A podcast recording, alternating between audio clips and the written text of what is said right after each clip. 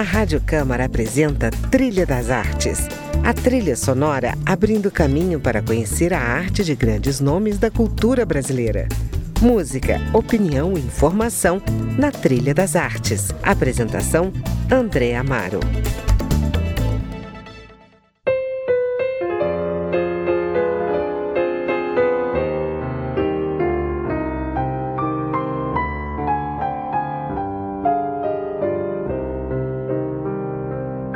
Trilha das Artes de hoje recebe a coreógrafa, professora de dança, diretora cênica, bailarina, arquiteta, pesquisadora, escritora, Lenora Lobo.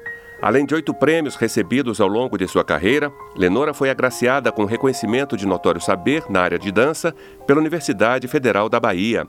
Entre seus principais trabalhos, ela estruturou um método para o intérprete criador chamado de Teatro do Movimento, que compreende o corpo a partir da estrutura do movimento e não de sua forma. Vamos falar desse e de outros assuntos ao som de suas sugestões musicais, começando por Chiquinha Gonzaga, Lua Branca, que ouvimos ao fundo.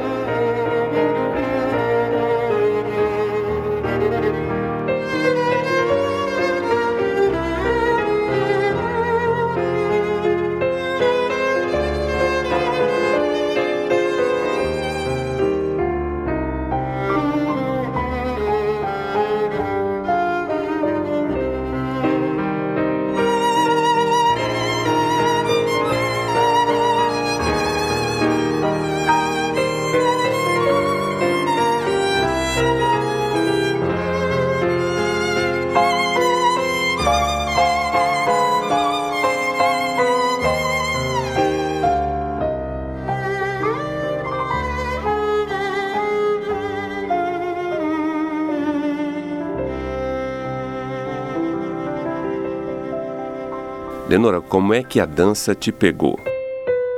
Então, a dança me pegou muito nova, acho que com dois, três anos de idade, porque eu nasci no interior do Piauí e eu é, tinha uma verdadeira paixão pelas danças populares.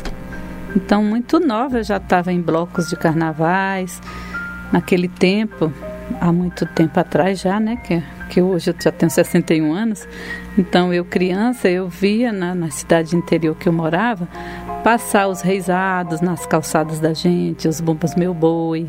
Então, várias manifestações populares, o, o próprio carnaval, que os blocos passavam nas casas. Então, muito nova, eu fiquei muito apaixonada por isso. Então, me pegou pelo prazer, pela, pela alegria de dançar, pela cultura popular. E mais tarde, por conta dessa paixão, é, meu pai, muito nova, ele, ele lia muito e ele me deu alguns livros de dança para eu ler. Eu, com oito, nove anos, ele me presenteou com é, biografias do Nijinsky, que é um bailarino russo, e da Ana Pavlova. Então eu fiquei meio encantada e acabei depois ingressando no balé, porque era a única escola que a gente tinha para estudar dança, era o balé clássico. Então comecei a fazer balé clássico. Depois, quando eu fui fazer graduação no Rio de Janeiro, já nos anos 70, eu já não tinha, assim, a família acaba des, desestimulando a gente, diz que dança não é profissão, mas é ideal, é prazer, e acabei que eu ingressei na faculdade de arquitetura, mas continuei dançando. E lá eu conheço a dança contemporânea, aí é onde eu cheguei no que eu faço hoje, no que eu gosto de fazer. E de lá para cá é um estudo eterno, né? E nessa trajetória toda você teve contato com Klaus Viana, né, que é um ícone, uma referência muito importante na área da dança. Eu queria saber como é que foi essa sua experiência, o que que você levou para o seu trabalho, qual foi o legado que ele te deixou? Então, o Klaus, eu, conheci, eu fui aluna dele no final dos anos 70, em 78, 79, 80, em São Paulo, no Rio. Ah, depois, em 1980, eu faço, eu vou para a Inglaterra e faço uma especialização em Laba, no método Laba, no Laban Centro. E quando eu retornei, é, que eu fiquei procurando onde trabalhar, onde ficar de novo, eu acabei indo para São Paulo, porque São Paulo era referência desse método Laba. Né? Então eu fui trabalhar em São Paulo e por uma coincidência do destino, uma graça para mim, o Klaus estava acabando de se mudar para São Paulo também. Então eu voltei a trabalhar com ele depois, em, início dos 80, bem comecinho, como assistente dele no Centro Cultural Vergueira, na oficina de corporatores. O trabalho do Klaus me pegou bastante porque eu sempre questionei a dança colonizada brasileira. Uhum. Quando eu falo dança colonizada, é repetir as técnicas que vêm do exterior. Certo. Porque como eu conheci muitas danças culturais, eu dizia, não é possível, o brasileiro não é isso. Uhum. O brasileiro não se expressa desse jeito. E o Klaus, nesse momento, tinha todo um estudo para o corpo brasileiro que dança. Uhum. Então isso foi uma das questões assim da linguagem que me pegou. Outra questão que me pegou no Klaus é que assim, com o Klaus a gente entendia a forma através do conhecimento corporal e da consciência. Então ele vinha com, primeiro com todo aquele conhecimento mecânico que ele dizia dos ossos, dos músculos, das articulações. A gente conhecia profundamente até chegar à forma. Uhum. E com isso a gente conseguia ter uma, uma originalidade no que a gente expressava. Então foi isso, a, a, o maior legado do Klaus para mim foi essa consciência do corpo, esse conhecimento tanto biológico e expressivo do corpo humano. Você escolheu também Heitor Villa-Lobos. Sim, eu adoro Villa-Lobos desde criança. E eu dancei algumas músicas dele, depois no Sonha Lobato também a gente usa um pouco das cirandas do Villa-Lobos. E eu gosto muito de todas, né, especialmente Prelúdio e Baquianas. Gosto demais.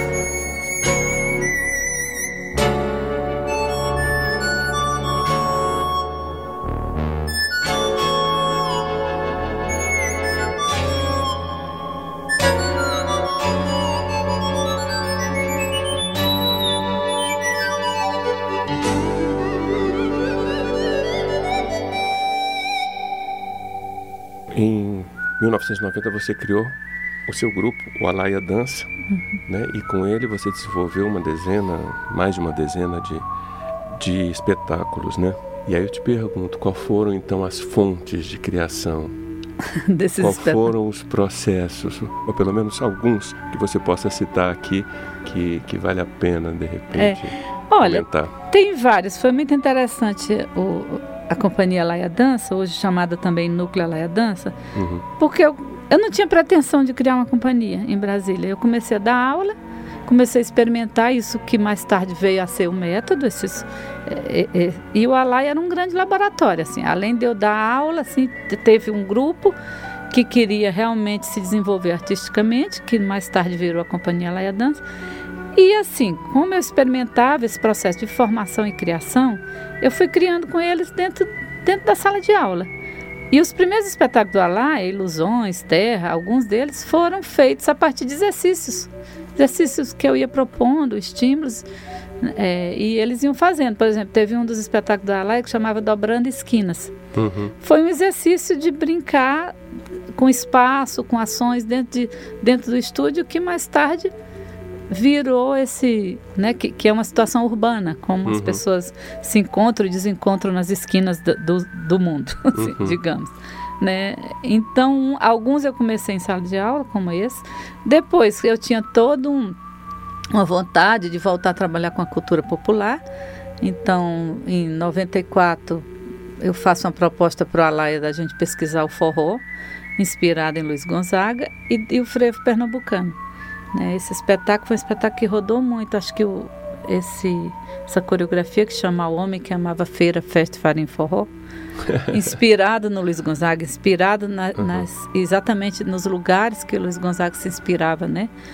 Que é Feira, Festa, Farinha Forró, enfim. Uhum. Então, esses da cultura popular, ele tem um processo de pesquisa de campo. Uhum. Então, é, eu e os bailarinos íamos nos lugares, eles dançavam forró com as pessoas. Então, esses, esses da cultura popular, eles vêm a partir de uma pesquisa de campo. Mas veja bem, a ideia não é olhar para o frevo, para o forró, ou depois para o Bumba Meu Boi, mais tarde, em 2004, a gente faz o trabalho que chama Matracar sobre o boi de São Luís, do Maranhão. E a ideia não é a gente pegar o que está lá no regional e trazer para o palco.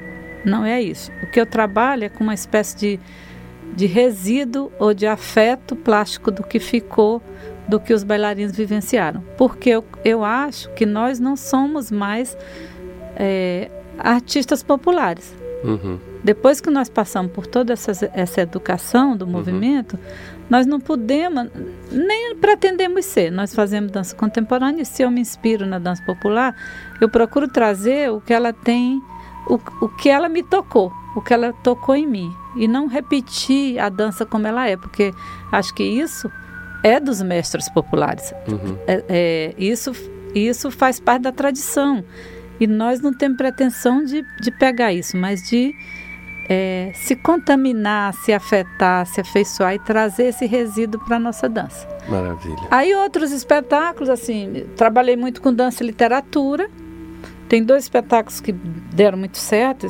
foram muito bem aceitos do Alaia. Um se chama Sônia Lobato, sobre a literatura do Monteiro Lobato.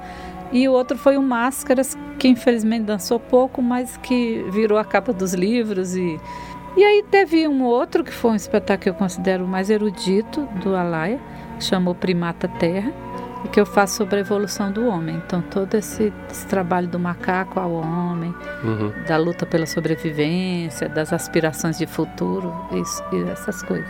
E o último que eu fiz, que é o Nascentes, eu faço uma pergunta muito simples para os intérpretes já maduros, já eles, que foi em 2015, eles já têm, a maioria deles já estavam de 40, 50 anos. E eu faço uma pergunta: o que te faz criar? E esse espetáculo é sobre essa resposta. Por isso que ele chama Nascentes, porque ele é um pouco inspirado no capítulo do livro Arte da Composição, desse que eu estou falando sobre percepção, uhum, sentimento uhum. e emoção. Bom, eu quero falar dos seus livros e da sua pesquisa no próximo bloco. Vamos encerrar esse bloco então com que música? Eu acho que é Asa Branca. Maravilha. Alguma razão especial? É, é o fato de te eu lembrar acho do que é- Piauí? É, eu acho que é quase que é um hino, assim. Eu acho do que nós é, eu acho destinos? que é um hino do Nordeste, assim, o Asa Branca, né? E eu, nesse espetáculo que eu fiz em homenagem a Luiz Gonzaga, a, a gente usa o Asa Branca, assim, cantado pelos bailarinos, murmurado, com o próprio Luiz Gonzaga, só com a sanfona, que naquele tempo o próprio Uhum. Cláudio Vinícius vinha fazendo, Uhum. né? E, e várias versões. Eu gosto muito de pegar um tema, assim, um hino, e repetir durante. E eu fiz isso no, no- nesse espetáculo do Luiz Gonzaga, como eu fiz no espetáculo chamado Máscaras, com, com a Lua Branca, né? De Chiquinha Gonzaga. Bom, aqui eu te ofereço então a versão do nosso violeiro Roberto Correia. Vamos ouvir?